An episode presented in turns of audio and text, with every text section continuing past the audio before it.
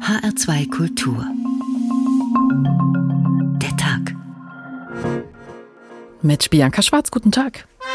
I was struck by the announcements. Ich war beeindruckt von den Ankündigungen von Kanzler Scholz nach dem 24. Februar, seiner Rede zur Zeitenwende. Im Grunde war es der Kanzler, wie man ihn kennt, der Scholzomat. Und er hat wie immer sehr tonlos gesprochen, keinerlei Variation in Tempo und Tonhöhe. The Scholz government. Die Scholz-Regierung hat einiges von dem anfänglichen Zögern und Zaudern ausräumen können. Aber ja klar, man wird Berlin weiter beobachten. Olaf Scholz Anspruch ist, Dinge zu erklären, zu verkünden, wenn sie entschieden sind. Das heißt, er arbeitet viel und spricht erst dann, wenn diese Arbeit fertig ist. Selbstverständlich handeln wir mit Blick auf unsere Verbündeten, weil ich immer sage, es kann und soll keine Alleingänge geben. Versteckt sich da einer, damit er keine führende Rolle spielen muss?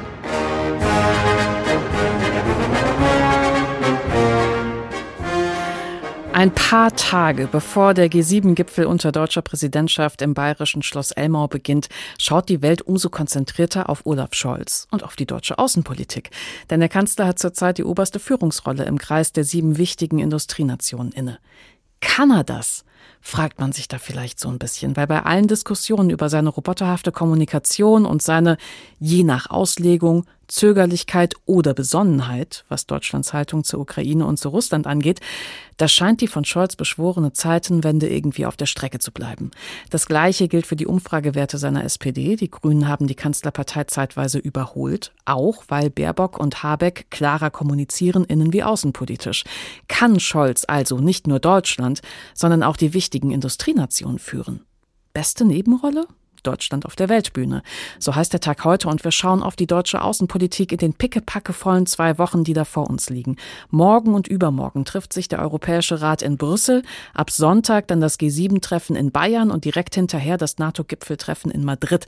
Es gibt also einiges zu besprechen. Und heute Nachmittag hat Olaf Scholz eine Regierungserklärung im Bundestag abgegeben, um die deutsche Außenpolitik insbesondere mit Blick auf die Ukraine zu erklären und diese drei wichtigen Treffen ein bisschen einzuordnen. Eine Bestand Bestandsaufnahme deutscher Außenpolitik in Krisenzeiten. Am Beispiel des Weltpolitikers Olaf Scholz von Jim Bob Nikschas. Beschönigen oder falsche Hoffnungen wecken, das wollte der Kanzler in seiner Rede im Bundestag nicht. Die Wahrheit ist doch, wir sind von Verhandlungen zwischen der Ukraine und Russland weit, weit entfernt, weil Putin noch immer an die Möglichkeit eines Diktatfriedens glaubt. Umso entscheidender sei es, standhaft zu bleiben, mahnte Scholz. Man werde die Ukraine weiterhin massiv unterstützen, auch mit der Lieferung von Waffen. Scholz hatte dazu auch Konkretes zu verkünden. Die Panzerhaubitzen, an denen man ukrainische Soldaten zuletzt wochenlang ausgebildet habe, seien inzwischen vor Ort in der Ukraine. Unionsfraktionschef Friedrich Merz begrüßte anschließend, dass die Waffenlieferungen nun in Gang kämen. Lob bekam Scholz auch für seine Reise nach Kiew. Eine Sache aber irritierte den Oppositionsführer. Ich vermisse übrigens in Ihren Reihen den Parteivorsitzenden der SPD. Wo ist der eigentlich? Der macht hier kluge Vorschläge zur Außen- und Sicherheitspolitik. Und dann sieht man mal in Ihre Reihen, die Hälfte der SPD-Bundestagsfraktion fehlt. Was ist eigentlich los, Herr Bundeskanzler, in Ihrer eigenen Koalition? Wir sind da und hören zu. Große Skepsis auch bei der Linken, dass sich der Kanzler beim bevorstehenden Treffen des Europäischen Rats dafür einsetzen will, der Ukraine offiziell den Kandidatenstatus für den EU-Beitritt zu geben, stößt bei Fraktionschef Dietmar Bartsch auf Unverständnis. Wie soll denn ein Land, auf das es Raketen regnet, über 35 Beitragskapitel und mehr als 100.000 Seiten des Rechtsbestandes der EU verhandeln? Die Debatte, meine Damen und Herren, über den Beitritt der Ukraine in die EU ist eine Scheindebatte. Der Kanzler aber zeigte sich weiterhin überzeugt von den anstehenden Gipfeltreffen des Europäischen Rats, der G7 in Elmau und der NATO in Madrid müssten zudem klare Signale der Einigkeit ausgehen. Denn eine Partnerschaft mit Russland sei auf absehbare Zeit unvorstellbar, so Scholz. AfD-Fraktionschef Tino Kupala warb dagegen für einen Kurswechsel und ein Ende der Sanktionen gegen Russland, auch mit Blick auf die wirtschaftlichen Folgen. Wir sind in einer Situation, auf das Wohlwollen Russlands mittlerweile auch angewiesen. Grünen-Fraktionschefin Katharina Dröge mahnte in der Debatte an, die verschiedenen globalen Krisen gleichzeitig zu lösen. Denn unser Hunger nach fossilen Energien, der hat uns nicht nur in ein massives Sicherheitsrisiko geführt, sondern der ist auf der anderen Seite auch der Brandbeschleuniger für die Klimakrise und trägt die Verantwortung dafür, wenn wir die Zukunft unserer Kinder zerstören. Die Klimakrise will der Kanzler auch beim kommenden G7-Gipfel in Elmau zum Thema machen. Man werde klare Zeichen setzen für mehr Klimaschutz, sagte er, und für mehr globale Solidarität. Ja, bei all diesen Treffen wird die Ukraine eine große Rolle spielen und deswegen schauen wir da jetzt erstmal genauer hin. Die vier führenden deutschen Friedensforschungsinstitute, die haben gestern ein gemeinsames Friedensgutachten veröffentlicht, in dem die Friedens- und Sicherheitspolitik nach der Zeitenwende im Fokus steht. Und zu diesen vier führenden Instituten gehört auch das Institut für Friedensforschung und Sicherheitspolitik an der Universität Hamburg. Die wissenschaftliche Direktorin ist Ursula Schröder. Guten Abend, Frau Schröder. Guten Abend.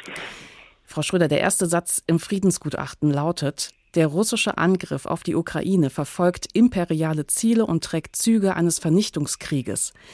Das ist ein sehr klarer Satz und Sie raten auch zur Lieferung schwerer Waffen, wie sie diese Woche ja auch erfolgt ist. Macht die Bundesregierung aus Ihrer Sicht das also erstmal richtig? Grundsätzlich unterstützen wir im Friedensgutachten äh, die Linie der Bundesregierung, äh, sowohl Waffenlieferungen als auch eine harte Sanktionspolitik gegenüber Russland zu fahren, um Druck auf Russland aufzubauen, um langfristig in eine Verhandlungslösung mit der Ukraine zu gehen. Das ist ungewöhnlich, dass wir auch Waffenlieferungen unterstützen. Wir sehen aber unter den aktuellen Bedingungen keine Alternative zu Waffenlieferungen. Und wir haben uns diese Auseinandersetzung nicht leicht gemacht, sagen aber ja, das ist jetzt notwendig, um der Ukraine einen guten Platz an einem späteren Verhandlungstisch zu verschaffen. Also es klingt so, als hätten Sie das innerhalb ähm, der Institute auch stark diskutiert, wenn, wie Sie es jetzt formulieren. Klar haben wir das diskutiert und äh, es ist eine Abwägungsentscheidung. Wie so vieles in diesen Tagen sind es alles Entscheidungen, die nicht leicht fallen. Die äh, Rüstungs- und Waffenlieferungen haben über lange Zeit äh, negative Effekte auf die Menschen vor Ort, auf die Menschen in der Welt, weil Waffenlieferungen zu der Proliferation, also der Verbreitung von Waffen in der Welt beitragen können, weil Waffenlieferungen den Krieg verändern und verlängern und äh, weil das natürlich schlecht für die Menschen vor Ort ist. Aber es gibt unter den aktuellen Bedingungen kaum eine Alternative und deswegen unterstützen wir das auch. Also dahinter steht quasi die Angst, dass ähm, Putin an der Ukraine nicht stoppt, sondern dann Litauen, ne, da gab es ja schon diverse Säbelrassen, dass das der, das nächste Land sein könnte. Es würde ja schon reichen, äh, wenn äh, die russische Regierung äh, vor der Ukraine nicht stoppt, die Ukraine einnimmt und hier ein souveräner Staat in Europa seine Existenz verliert. Wenn man von der, von der Realität und von der Relevanz einer regelbasierten internationalen Ordnung ausgeht, in der nicht das Recht des Stärkeren herrscht, sondern die Stärke des Rechts, in der Landesgrenzen anerkannt werden und in der wir in einer Welt leben, in der wir auch sicher sein können, dass wir nicht angegriffen werden, dann muss man auch im Fall der Ukraine sagen, so geht das nicht. Da müssen wir uns gegen wehren als Weltgemeinschaft. Gleichzeitig warnen Sie aber in dem Friedensgutachten auch vor einer möglichen nuklearen Eskalation. Und das ist ja auch die Angst, die viele Bürgerinnen und Bürger umtreibt. Geht die Bundesregierung, geht da insbesondere Kanzler Scholz genug ein auf diese Ängste? Das Risiko einer nuklearen Eskalation schätzen wir als gering ein aber als durchaus existent. Und das ist eine Einschätzung, die wir im letzten Jahr sicher nicht so gehabt hätten.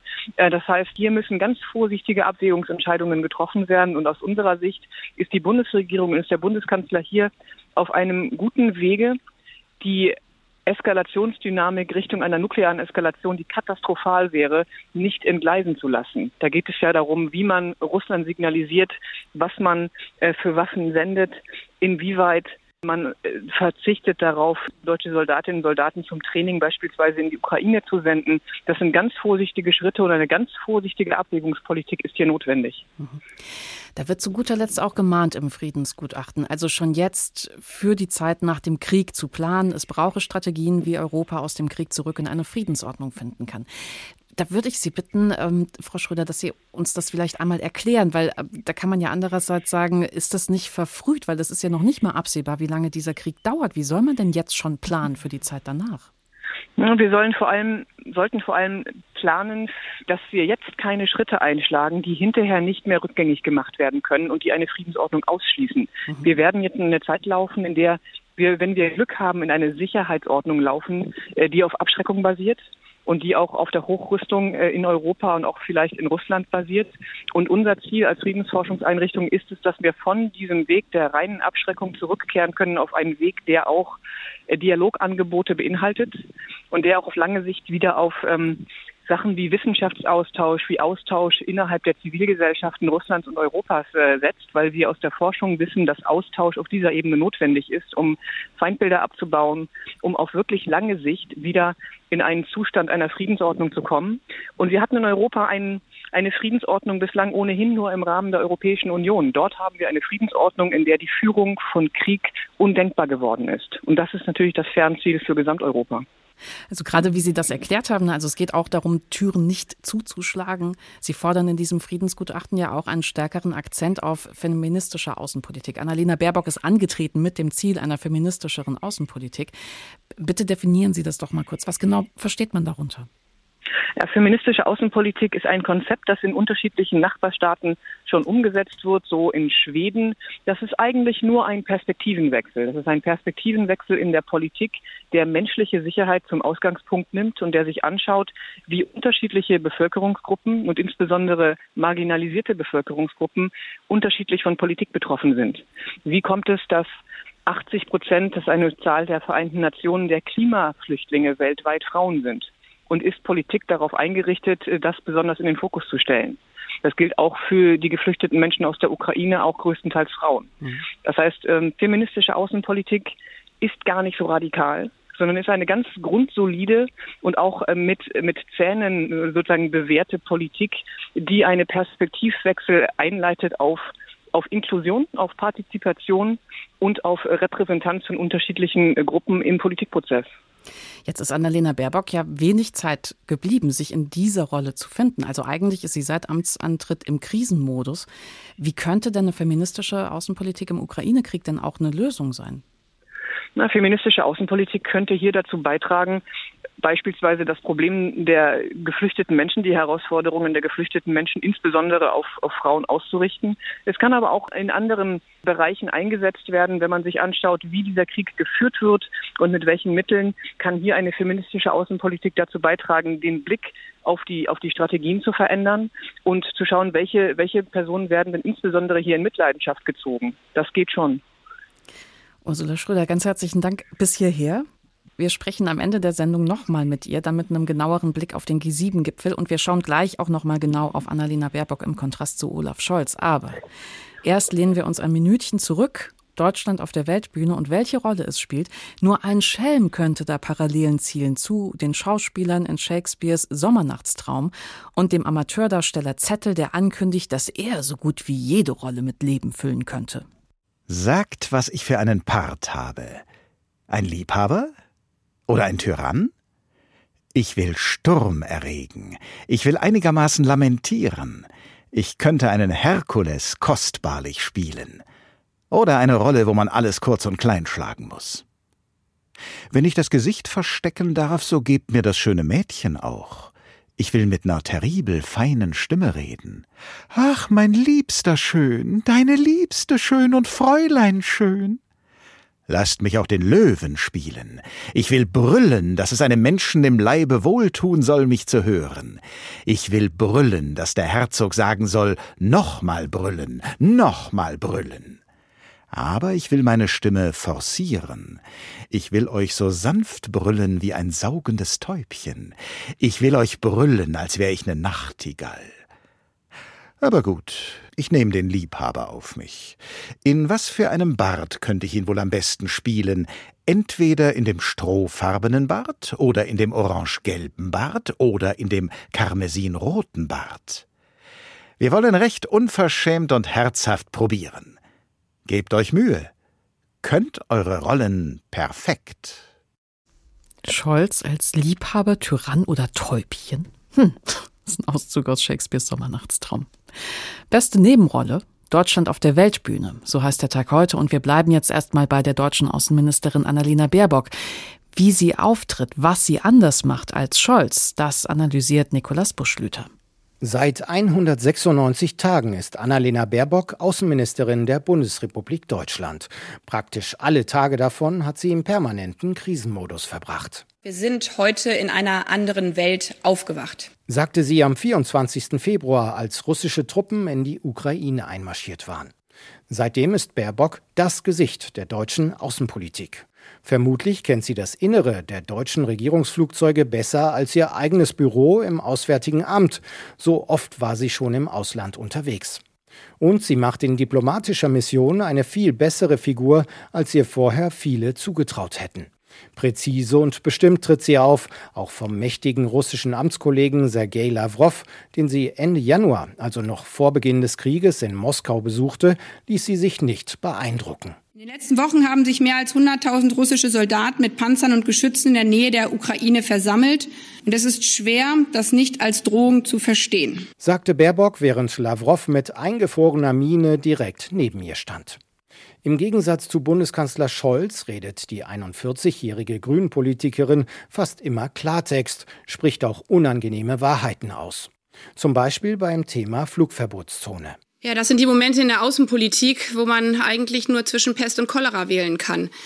Wenn es einfach wäre, dann hätten wir die einfache Lösung äh, sofort heute gefunden. Baerbock setzte sich früh für Lieferungen von schweren Waffen in die Ukraine ein. Den russischen Präsidenten Putin nennt sie einen Kriegsverbrecher.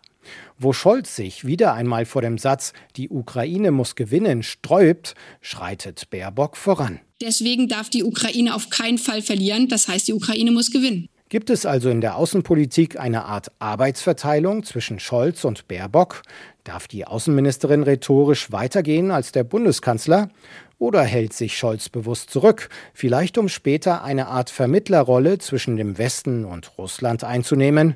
Baerbock weicht diesen Fragen aus. Der Bundeskanzler hat eine andere Rolle als die Außenministerin, als auch die Verteidigungsministerin. Wenn er die gleichen Aufgaben machen würde wie wir, dann bräuchte man ja uns als Ministerin an dieser Stelle nicht. Wie die anfangs angekündigte Ampel-Außenpolitik aus einem Guss wirkt das Auftreten der beiden Politiker Baerbock und Scholz jedenfalls nicht. Die Opposition im Bundestag nutzt diese offensichtlichen Differenzen gerne aus.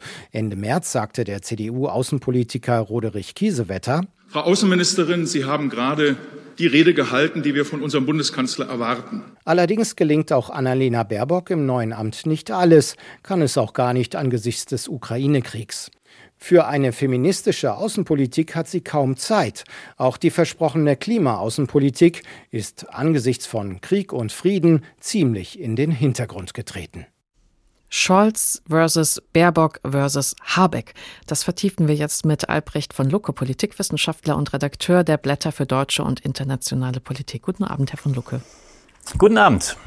Ja, nach dem Besuch von Annalena Baerbock in der Ukraine, da hat selbst die Bild, die Bildzeitung, die naturgemäß nicht positiv über die Grünen und insbesondere nicht über Baerbock berichtet, in einer Überschrift die Frage formuliert, wäre sie die bessere Kanzlerin? Wie kommt das denn?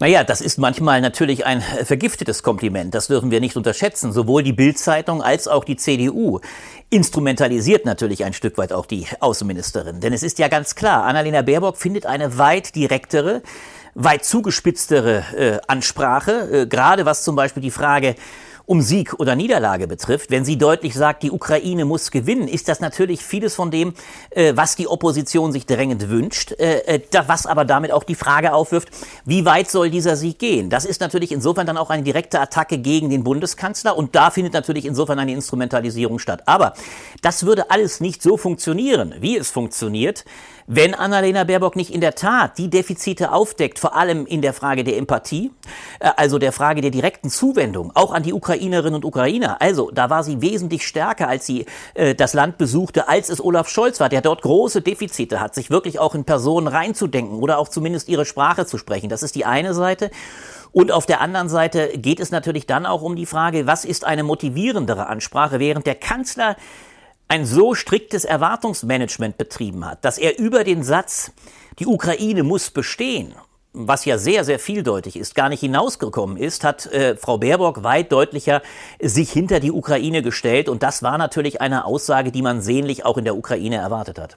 Ich denke, Baerbock ist definitiv eine Außenministerin, die viel stärker ist, als viele ihr das im Vorfeld so zugetraut hätten. Da liegt mit Sicherheit auch so ein Überraschungseffekt. Aber Die Frage, die ich Ihnen jetzt stelle, die äh, klang eben in unserem Beitrag schon so ein bisschen an. Glauben Sie, dass es zwischen Scholz und Baerbock Absprachen bezüglich Rolle, bezüglich Positionierung gibt, wer wie auftritt?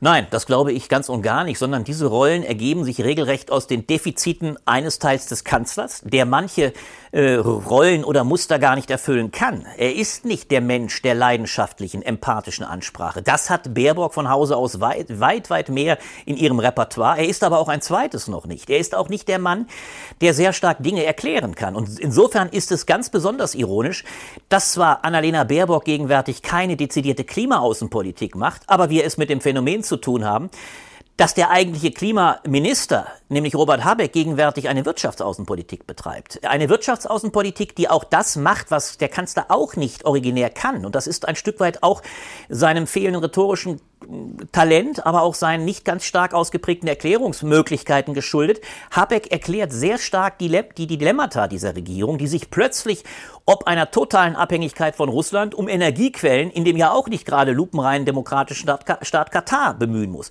Und das macht er in einer solchen pragmatischen Weise, Robert Habeck, dass er damit auch, und das ist die Aufgabenteilung, die sich darstellt, dass er damit auch das Defizit von Olaf Scholz ausbügelt. Will sagen, es ist keine abgesprochene Aufgabenteilung. Das ist meines Erachtens eine Lesart, die ein Stück weit sowohl Annalena Baerbock, aber auch ein Stück weit Robert Habeck jetzt dieser aus der Not geborenen Aufgabenteilung verleihen, weil der Kanzler diese Aufgaben eben zum Teil sehr defizitär nur erfüllt. Also ein bisschen zu wohlwollend eigentlich diese Lesart Absolut. so aus Ihrer das Sicht. Ist, ne? Es ist sehr wohlwollend. Momentan mhm. erlebt man ganz deutlich, dass die Grünen, und das ist ganz markant, dass die Grünen regelrecht den Kanzler rauspauken.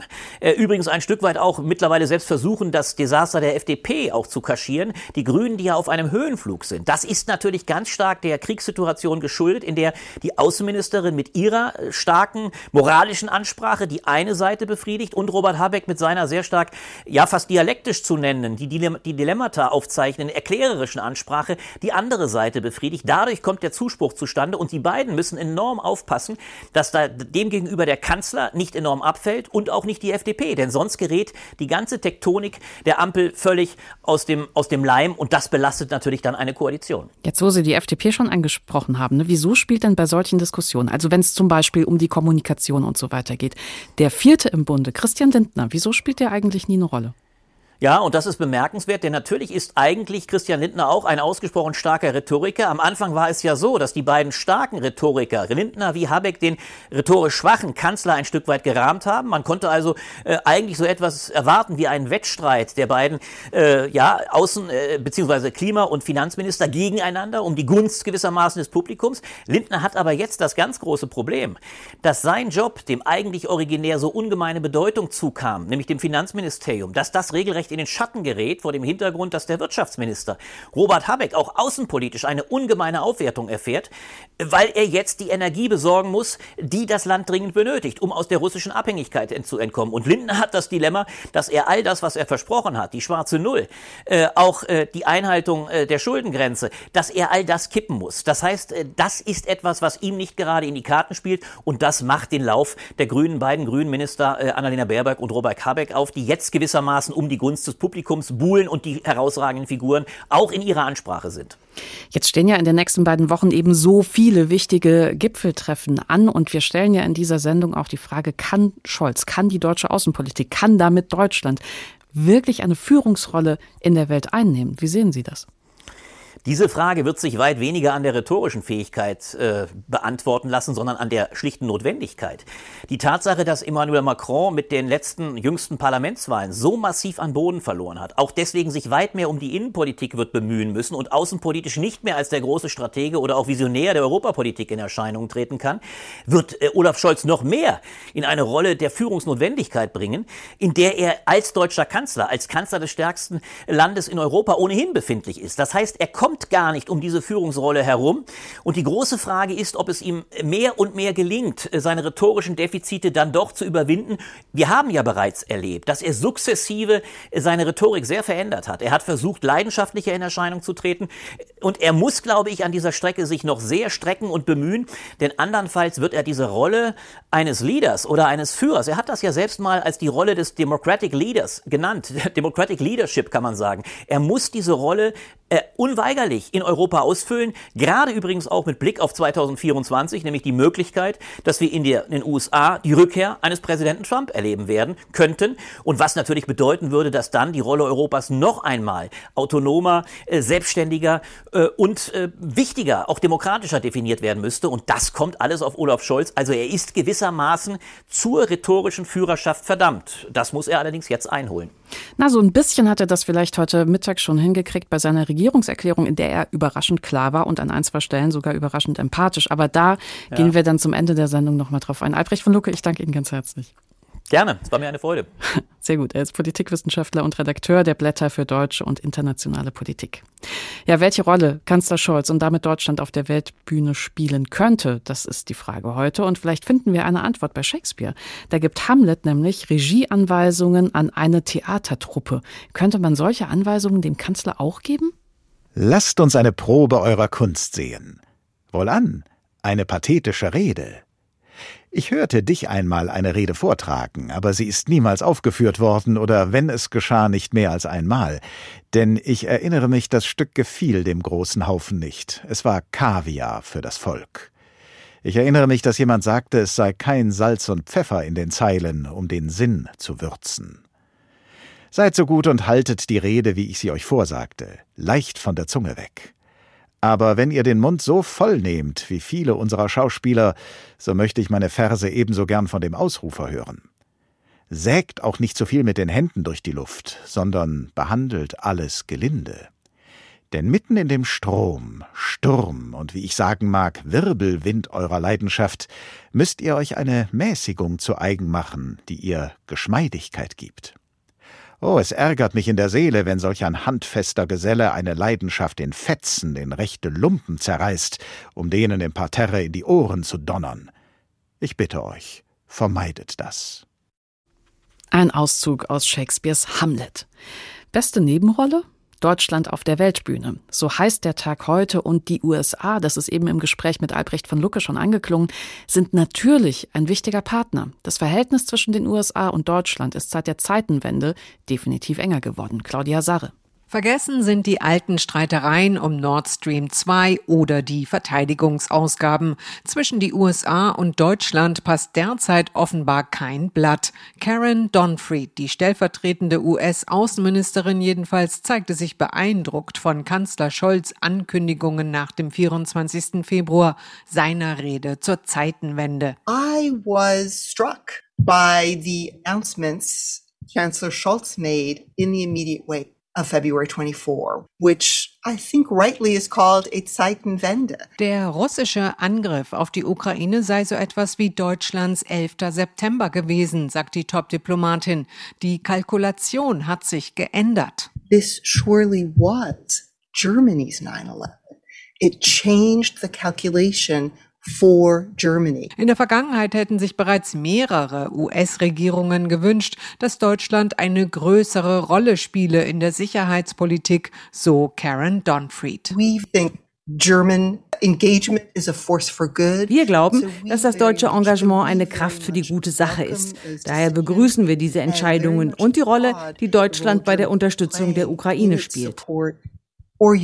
Deutschlands neues Engagement kommt in Washington gut an, umso mehr, da Berlin sich bei den Waffenlieferungen zunächst zögerlich gezeigt hatte. Wochenlang wurde die deutsche Regierung für ihre Lieferpraxis kritisiert. Dass Deutschland nun Verantwortung übernimmt und sogar schwere Waffen liefert, habe für die US-Regierung große Bedeutung, sagt Peter Sparding vom German Marshall Fund in Washington. Aus amerikanischer Sicht ist Deutschland der entscheidende Partner in Europa, vor allem natürlich in der Europäischen Union ähm, als wichtigstes Land, als größte Wirtschaftsmacht. Und äh, man setzt hier viel daran, das Verhältnis ähm, zu stärken und vor allem natürlich auch die Unstimmigkeiten, die unter der Präsidentschaft von Trump äh, entstanden waren, äh, wieder auszubügeln. Unstimmigkeiten waren unter anderem, dass Deutschland nach Ansicht der USA jahrzehntelang nicht genug in die NATO einbezahlt hatte und dadurch das 2-Prozent-Ziel nicht erreicht wurde. Durch die Entscheidung, 100 Milliarden Euro in die Bundeswehr zu investieren, sind diese Vorwürfe nun vom Tisch.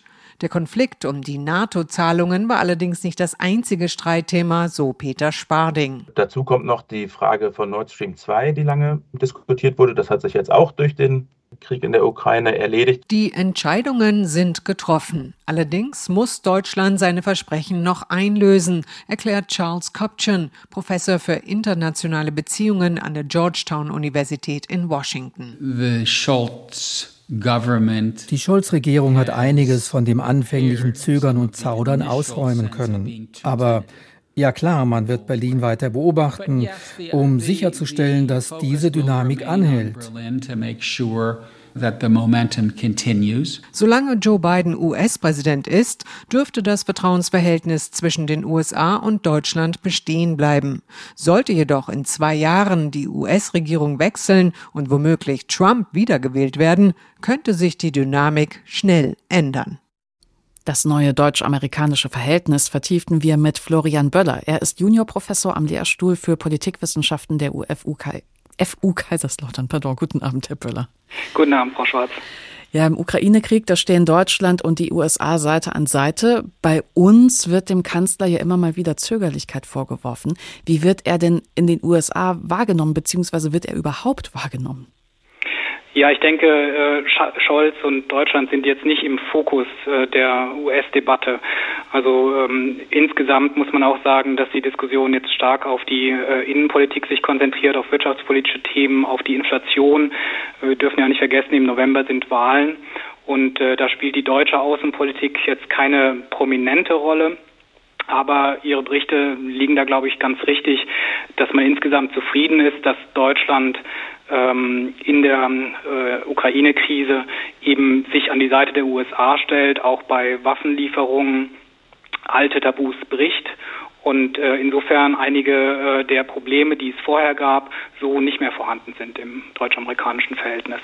Das heißt aber auch, wenn Sie sagen, der Kanzler wird schon, naja, eher sekundär wahrgenommen, dann müssen wir über, über Baerbock und äh, Habeck eigentlich gar nicht sprechen.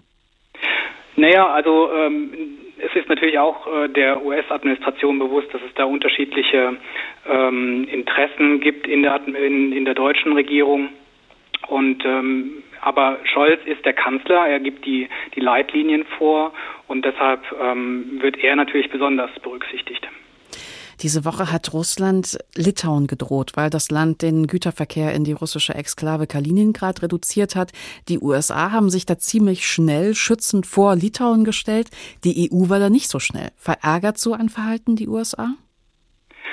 Naja, ich denke, äh, die USA haben da eine andere Rolle. Sie sind in der NATO die Führungsmacht und äh, dieses Bekenntnis zur Sicherheit der Bündnispartner gerade im Baltikum ist eben ein Kernbestandteil der amerikanischen Politik in Europa. Äh, das hat was mit der NATO zu tun, mit der Beistandspflicht nach Artikel 5. Und da war die beiden Administrationen von Anfang an sehr klar in dieser Krise und hat dadurch auch stabilisierend gewirkt in diesem ganzen Konflikt.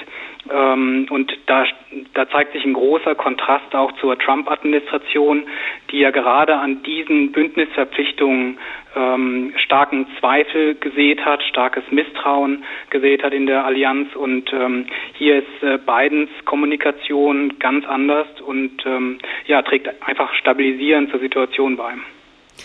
Es hat ja zum Beispiel auch relativ lange gedauert, bis Olaf Scholz zum Beispiel zugelassen hat, die Ostsee-Pipeline Nord Stream 2 zu stoppen. Und jetzt wird in Deutschland diskutiert über Fracking und auch über Fracking-Gas aus den USA. Inwiefern nutzen die USA diese plötzliche, ich sag mal, neue Zuneigung denn auch, um wirtschaftliche Interessen besser adressieren zu können? Ja, es gibt natürlich wirtschaftliche Interessen auf der einen Seite, aber ähm, ich glaube, was in der USA, in der US-Debatte zentral war, war eigentlich das Unverständnis, wie man sich ähm, als Deutschland in so eine strategische Abhängigkeit gegenüber Russland ähm, manövrieren kann. Und ähm, insofern ist diese Kurskorrektur in den USA kommt die sehr gut an. Ähm, dass es in den USA gibt es einfach kein Verständnis dafür, dass Deutschland diese ja, strategische Dummheit im Prinzip begangen hat. Und ich glaube, diese strategischen Erwägungen sind hier wichtiger als die wirtschaftlichen und ökonomischen, gerade angesichts eben dieser sicherheitspolitischen Bedrohung durch Russland. Mhm.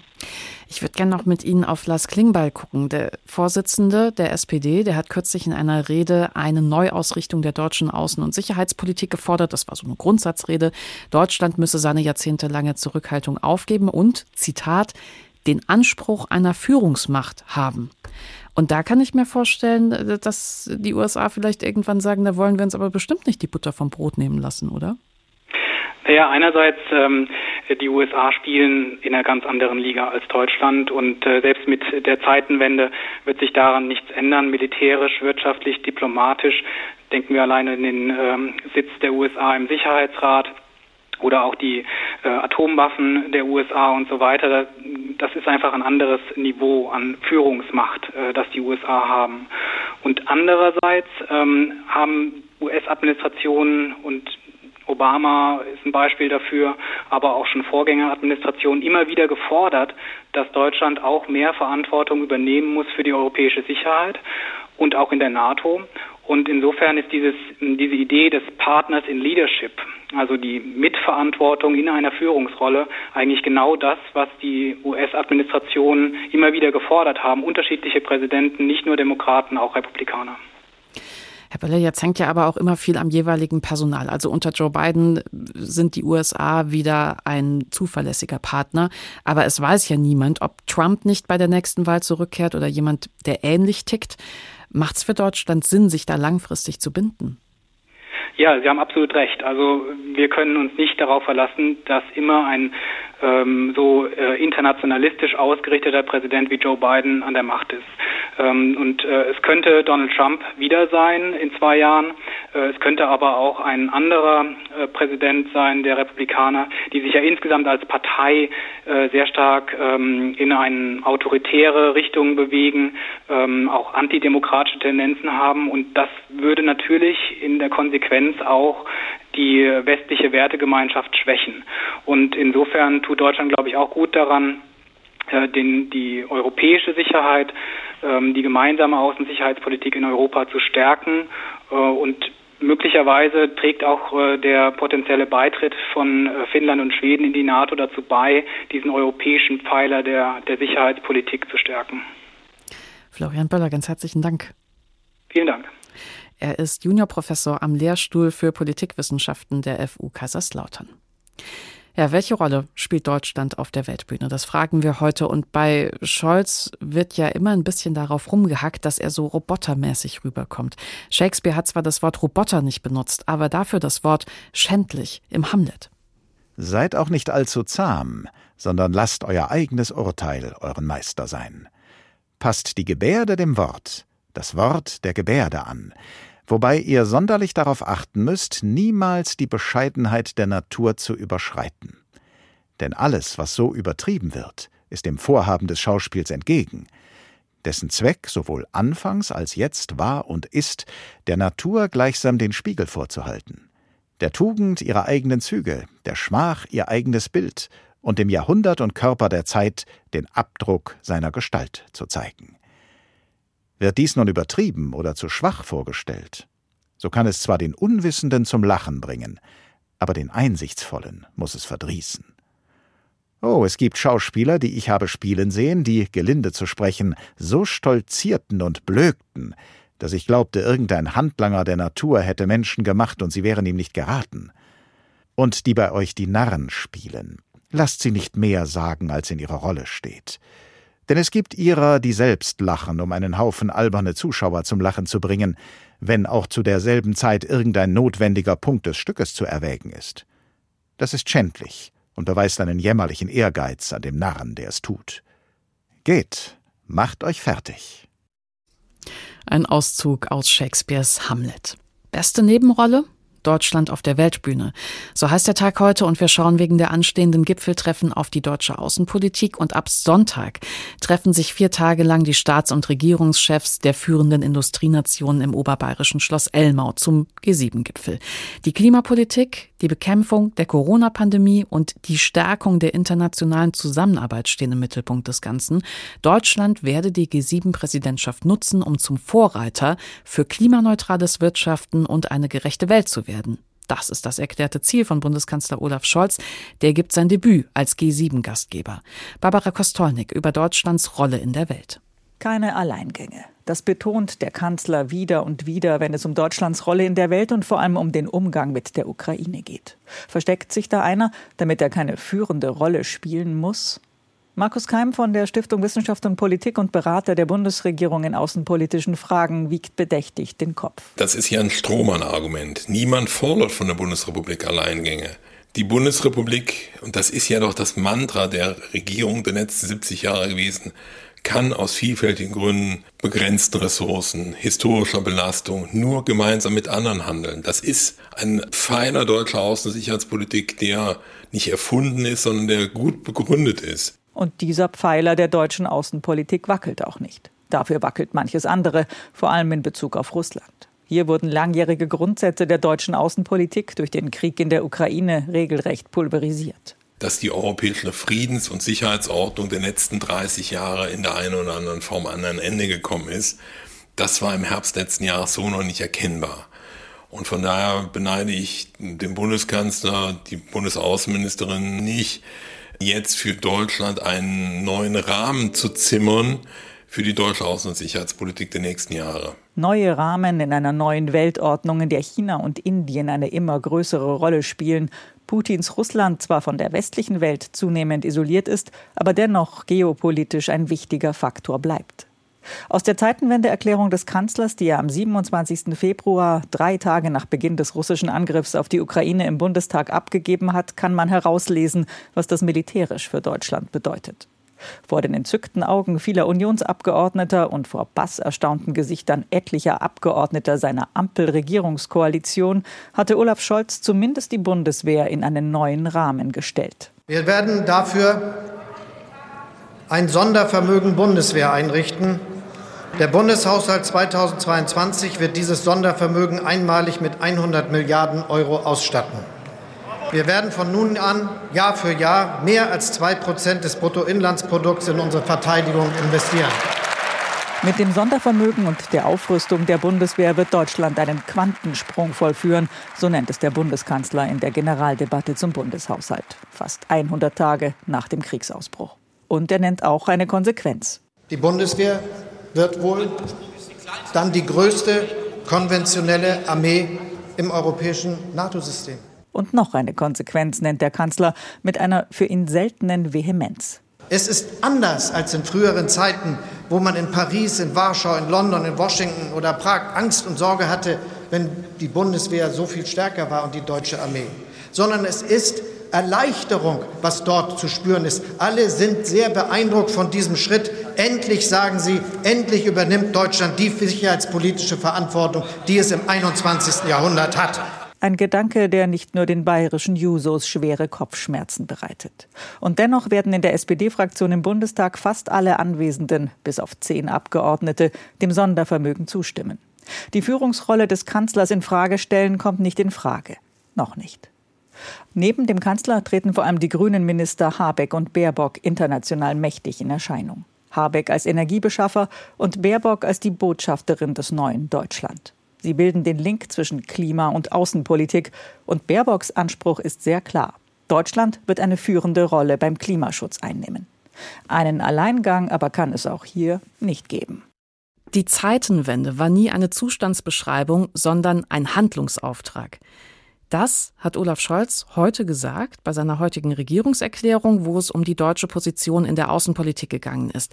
Wie Scholz die deutsche Rolle beim G7-Gipfel gestalten könnte, jetzt ab Sonntag, darüber sprechen wir zum Abschluss der heutigen Sendung nochmal mit Ursula Schröder. Sie ist Professorin für Politikwissenschaft und wissenschaftliche Direktorin des Instituts für Friedensforschung und Sicherheitspolitik an der Uni Hamburg. Hallo nochmal, Frau Schröder. Nochmal einen schönen Abend. Bundeskanzler Scholz hat heute in seiner Regierungserklärung überraschend klar formuliert, was er sich vorstellt, nicht nur für die G7, sondern auch für das anschließende NATO-Gipfeltreffen. Und lassen Sie uns das doch einfach mal durchgehen. Also er hat sich zum Beispiel klar an die Seite der Ukraine gestellt, aber genauso klar an die Seite der Balkanländer. Und er meinte dann sinngemäß, diesen Ländern hat man schon vor 20 Jahren die EU-Mitgliedschaft in Aussicht gestellt. Nichts ist passiert. Der Frust dort ist extrem hoch. Und das müsse jetzt schnell gehen mit einer EU-Mitgliedschaft. Halten Sie das ebenfalls für einen überfälligen Schritt, um Europa auch ein Stückchen stabiler zu machen? Ja, ich finde das äh, sehr gut. Ich finde auch die Betonung, die Doppelbetonung auf äh, die Staaten des Westbalkan, die in der Tat schon sehr lange auf äh, zum Teil den Beitrittskandidatenstatus, aber auch auf den Beitritt selbst warten und die Ukraine und Moldau für notwendig. Es ist eine, eine harte Zeit für EU-Beitritte. Wir haben hier Beitritte, die unter Bedingungen erfolgen, die wir uns nicht hätten vorstellen können, wie in der Ukraine. Aber es ist, wird notwendig sein, der Ukraine einen Beitrittskandidatenstatus äh, zu geben, der mit Ressourcen unterfüttert ist. Das sind diese Prozesse ja und der die Ukraine die Möglichkeit gibt, die Reformmaßnahmen umzusetzen, die notwendig sein werden, um wirklich dann auch in der EU beitreten zu können. Das, die Perspektive auf Beitritt die heißt ja noch nicht, dass die Ukraine im nächsten Jahr ein EU-Staat werden wird. Ähm, Herr Scholz hat ja die Kopenhagener Kriterien des EU-Beitritts betont. Mhm. Und diese Kriterien sind für ein Land wie die Ukraine sehr schwer zu erfüllen. Da geht es um die Übernahme des Rechtssystems der Europäischen Union des Acquis. Es geht um die politische Integration. Das sind Schritte, die werden notwendig und hart sein für die Ukraine, für den Westbalkan. Aber die Perspektive darauf und der Kandidatenstatus ist absolut korrekt. Olaf Scholz hat außerdem gesagt, Deutschland investiert so viel wie nie zuvor in seine Sicherheit und die Sicherheit der NATO und das nicht nur dieses Jahr, sondern ab sofort in jedem Jahr. Zitat, wir werden jeden Quadratmeter des Bündnisgebiets verteidigen. Nochmal speziell gefragt aus Ihrer Sicht als Friedensforscherin, wie ordnen Sie das ein? Ja, das ist äh, eine Umformulierung des Artikel 5 Beistandsparagraphen der NATO. Da ist ja auch klar, dass wenn das NATO-Territorium angegriffen wird, äh, werden alle NATO-Staaten sich kollektiv verteidigen. Viel mehr heißt das nicht an der Stelle. Es ist natürlich wichtig, dass jetzt hart signalisiert wird, dass ähm, die NATO ihr Territorium äh, verteidigen wird. Ich würde das an dieser Stelle nicht überbewerten, sondern einfach als, als Aussage stehen lassen. Und für die Zeitenwende wird es wichtig sein, jenseits äh, dieser Perspektive auf Landes- und Bündnisverteidigung auch andere Themen äh, nicht hinten runterfallen zu lassen. Es ging auch um die Ernährungskrise heute in der Regierungserklärung von Olaf Scholz. Eine Hungersnot gerade in den Schwellenländern müsse verhindert werden. Wie könnte er das denn schaffen? Wen braucht er denn dafür? Genau, das ist ein solches Thema, das wirklich sehr, sehr dringend hoch auf die Tagesordnung gesetzt werden müssen. Die globalen Folgen des Ukraine-Kriegs sind verheerend. 50 Millionen Menschen sind jetzt schon akut von Hungersnot bedroht. Und um diesen Menschen zu helfen und auch langfristig zu helfen, äh, muss der G7-Gipfel der anstehende Lösungen und auch Ressourcen finden, um das Bündnis für globale Ernährungssicherheit äh, so auszustatten, äh, dass dort multilateral vielleicht unter Einbezug der UN-Familie, also des World Food Programs oder an, auch hochrangig im Rahmen der UN und äh, der, der Champions, also der Staaten, die dort mitziehen möchten, eine Lösung zu schaffen, die es vor allem in Afrika, aber auch im Nahen Osten den Staaten ermöglicht, jetzt ihre Hungersnöte zu lindern und langfristig eigene Nahrungskapazitäten aufzubauen, also Selbstgetreide und andere Früchte anzubauen. Jetzt hatten wir ja mit der Ernährungskrise ein Thema, das verschärft wurde durch den Ukraine-Krieg und umso schärfer angegangen werden muss. Aber es gibt eben auch ein anderes Thema, das so ein bisschen ähm, in, in den Hintergrund tritt durch den Ukraine-Krieg, und zwar äh, die Klimakrise. Also über den sogenannten Klimaclub hat Olaf Scholz ja schon mehrfach gesprochen. Auch heute Mittag hat er wieder gesagt, klimaneutral, jetzt erst recht. Sein großes Ziel, das sei ein Klimaschutz und ein klimaneutraler Markt. Und dieser klimaneutrale Markt nicht als Selbstzweck, sondern als Wettbewerbsvorteil. Was er da gesagt hat, das richtet sich durchaus an die G7, also Frankreich, Italien, Japan, Kanada, Großbritannien und die USA. Aber ähm, Ursula Schröder, meine Frage an Sie. Inwiefern wurde denn gerade oder werden wegen der Ukraine-Krise klimapolitische Ziele eigentlich ja zurückgesteckt? Ja, das ist äh, tatsächlich ein Dilemma. Wir sehen ja hier auch in der deutschen Debatte, dass die Debatte um, um Flüssiggasterminals, die Debatte um die Verlängerung der Laufzeiten von Atomkraftwerken, äh, die Debatte auch um, um Kohlekraftwerke, die stärker genutzt werden sollen, dass hier Energiesicherheitsprobleme äh, sozusagen Probleme existieren, die natürlich nicht gut für die Klimaziele sind. Und da ist es ganz besonders wichtig, dass im Rahmen der G7, einer informellen Vereinigung von Staaten, die gerade heute sehr viel Gewicht bekommt äh, in einer Zeit, in der das System der Vereinten Nationen gelähmt ist, größtenteils, ähm, dass diese Organisation mit gutem Beispiel vorangeht und sagte, die wichtigsten Industriestaaten dieser Welt wollen die Klimaziele, die im November wieder beim großen Klimagipfel diskutiert werden werden, aufrechterhalten, um die Klimakatastrophe, der wir ja sehenden Auges entgegensehen, abzuwenden. Dann würde ich Sie zum Abschluss noch fragen wollen. Wir haben ja in dieser Sendung die Frage gestellt, Scholz auf der Weltbühne, Deutschland auf der Weltbühne, kann er das, können wir das? Wie sehen Sie den Bundeskanzler und damit Deutschland auf der Weltbühne? Kann er, können wir wirklich für alle was bewegen in den nächsten zwei Wochen, die so wichtig sind außenpolitisch? Es gibt ganz selten Momente in der, in der Politik und auch in der Weltpolitik, wo Gestaltungsspielräume existieren. Wir haben gerade einen solchen Moment. Wir haben einen Moment, wo politische Gestaltungsmacht wichtig ist und auch richtig ist und auch möglich ist. Und es wäre sehr, sehr wichtig, dass Deutschland gerade in Fragen der Klimapolitik, gerade in Fragen der Ernährungssicherheit vorangeht. Und ich glaube, dass Deutschland das kann. Und ich glaube auch, dass Deutschland das möchte. Und ich hoffe, dass der G7-Gipfel da etwas bewirken wird. Vielen Dank, Ursula Schröder. Sie ist Professorin für Politikwissenschaft und wissenschaftliche Direktorin des Instituts für Friedensforschung und Sicherheitspolitik an der Uni Hamburg.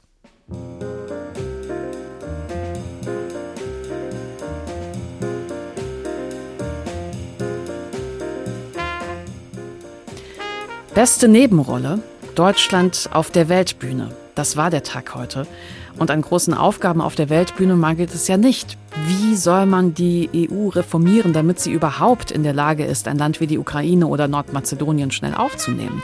Wie lässt sich die Weizenblockade in der Ukraine überwinden? Wie kann die NATO die Türkei davon überzeugen, der Mitgliedschaft von Schweden und Finnland zuzustimmen? Also ein Spaziergang dürfte das für die deutsche Außenpolitik, für Scholz, für Baerbock nicht werden. Aber sie könnten es und sie müssen es vielleicht sogar, denn wer sonst? Mein Name ist Bianca Schwarz. Danke fürs Zuhören.